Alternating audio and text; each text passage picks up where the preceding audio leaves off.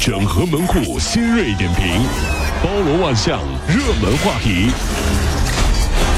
有请陶乐慕容长寿。整合最近城所有的网络热点，关注上班路上朋友们的欢乐心情。这里是陶乐慕容加速度之痛秀。相信生活当中啊，大家肯定都会对手机上的一些微信群，特别是工作群，有的时候会感到无奈。但是近日呢，广东香洲区正式印发了《香洲区解决形式主义突出问题为基层减负工作的措施》。那么其中就规呃就规定到啊，说这个香洲区的直各单位、各街镇等单位的微信工作群、新媒体账号的管理是二十八条措施之一，包括了原则上一个单位只能建一个工作群。发言要有内容，还不能随意的刷屏。原则上，非工作时间不得发布工作信息，而且比如说临时建的一些微信群啊，结束之后要及时的解散等等。您看到没有？这样规定已经有规定了。对，是啊。我们来说说我们自己有多少群吧。来，大家听好了啊，拿出这个小小本本记一下哈。来啊。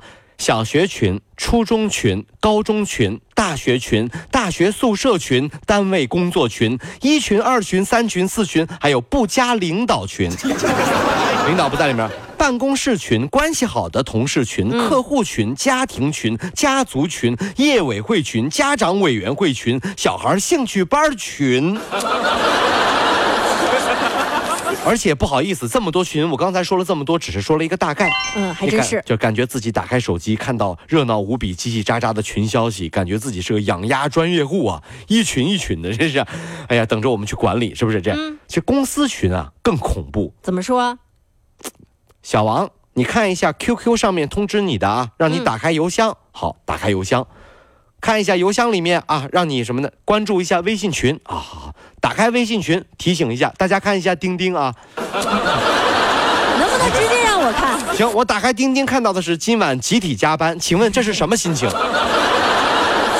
崩溃了，你知道吗？真的是这样。嗯，但是说到这个微信群啊，有的时候我们还能屏蔽，对不对？但是骚扰电话呢真的是防不胜防啊。最近啊，宁波市民朱先生都快疯了，他每天接到十多个甚至是更多的骚扰电话，这些电话呢，大部分都是九五开头，就没有办法拦截嘛。无论是黑夜白天，随时随地都会打来。投诉了好多次没有用，记者呢也是通过网络做了一个调查，接受调查的市民呢有近百人，几乎全都接到过九五开头的骚扰电话。那么这个九五开头到底是一种什么样的电话呢？工作人员也是介绍了，说九五几几几的这种短号码呀，是工业和信息化部分配的一种号码资源种类当中的一种，是作为呼叫中心、电话信息服务、语音信箱等等使用的号码。自从用了苹果呀，现在每天都知道澳门的博彩事业的进度。非常优秀，非常优秀。老告诉我啊，这个什么这这这不是？真希望自己活得和那些打骚扰电话的人，这个给我的人口中的一样啊！你看，一会儿我就买了个商铺了，哎呦，一会儿我就买了个别墅了，一会儿买点白银，嗯，一会儿买点股票，一会儿有小妹儿说来买点茶叶吧，哎，再搭配点虫草，一会儿还买点白酒啊！真的，如果像他们这样的就给我打电话，这节奏哈。我这么有钱，我觉得这些骚扰电话真的太好了。我觉得这些骚扰电话一定是为了激励我的斗志。感谢他们，感谢谢谢你们，谢谢你给你送锦旗了啊！我觉得 真是。哎，夏天也快到了，很多朋友都开始要选择防晒霜了。防晒霜呢是很多人夏季离不开的。但是美国食品药品监督管理局，也就是 FDA 的一项研究发现啊，随着日常使用的继续，说这这种东西的成分在血液里面的浓度会继续上升。哦。你哪怕停止使用了，它还会停留在体内至少二十四小时。哎，是厉害了，就是说这个，也许就是有一天啊，这个。就是有一天，就比如说太上老君啊，这个这个练那个仙丹啊，炼丹吗？嗯，巧了，孙悟空呢经常抹防晒霜啊，结果最后炼丹炉里呢，孙悟空不见了，留下一管防晒霜，留下了精华部分，烧到最后，哎。就我强烈建议生产防晒霜的厂商，能不能做一些色号深一点的防晒霜？嗯，对不对？你都是白色防晒霜，对吧？皮肤黑一点的朋友，如果抹防晒霜不注意的话，抹完之后啊，不看镜子的话，黑一块白一块，没没没抹匀呐，没抹匀。对，晒完之后更恐怖，晒完之后，对吧？一洗，黑的地方更黑了，白的地方咖啡了，褪色了。就过完一个夏天，脸跟打印机没墨了一样，还是渐变色的，挺时尚啊。你 这颜色很奇怪，这是渐变色，这是这。其实到了这个季节，很多人都希望说可以吃着美食晒晒太阳，多好，对不对？看看外面的这种这种生机盎然。可是近日，联合国出台了生物多样性和生态系统服务全球的评估报告，就指出了越来越多的人主张消费主义，给超过一百万种的动植物带来了灭顶之灾。哎呦啊！自史前时期以来呢，全球的野生哺乳动物的种类已经减少了百分之八十二了，而人类活动是导致物种灭绝的主要原因啊。是啊，我觉得这个再再这么下去哈，你信不信所有的小动物会聚在一起开个大会，干嘛呀？最后呢，众筹一大笔，专项资金，然后召唤灭霸。嗯。求求你了，管一管人类吧！这帮人啊，不像话了！灭霸，灭霸，快来！打个响指啊，人类都消失了。这太吓人了哈！真是。那所以说，未来的地球会变成什么样呢？真的不知道哈，真是哈。这么说，人类还真的是挺恐怖的。接下来我们来说一个人和人之间都会互相影响的一个调查。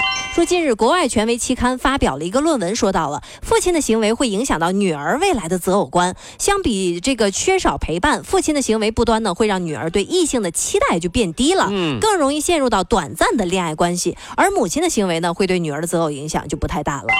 很多女孩子都会说啊，我找男朋友一定要找一个像我爸爸这样的男朋友，对不对？很多人都说啊，爸爸这样多好啊，这样。我觉得说这话的女孩子一般和妈妈沟通啊，应该比较少。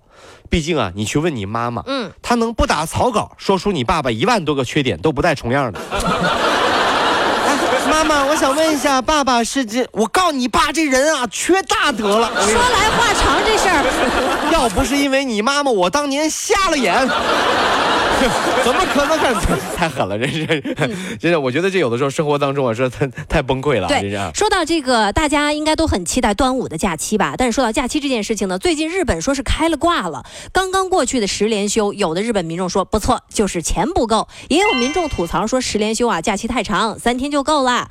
那么今年的日本的山节呢，是从八月十号开始，再加上十三号开始的这个盂兰盆节，又可以连放九天假呀。还真别说啊，这说这这是工作。考验一个人的能力，其实放假才真正考验一个人的能力。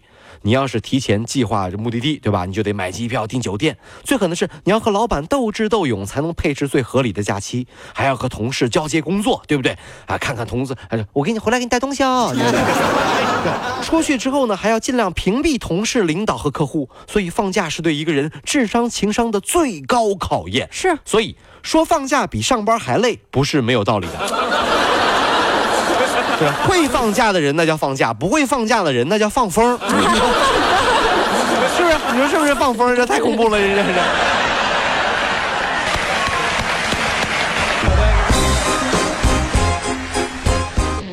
跑了五路加速度，小马路上好舒服。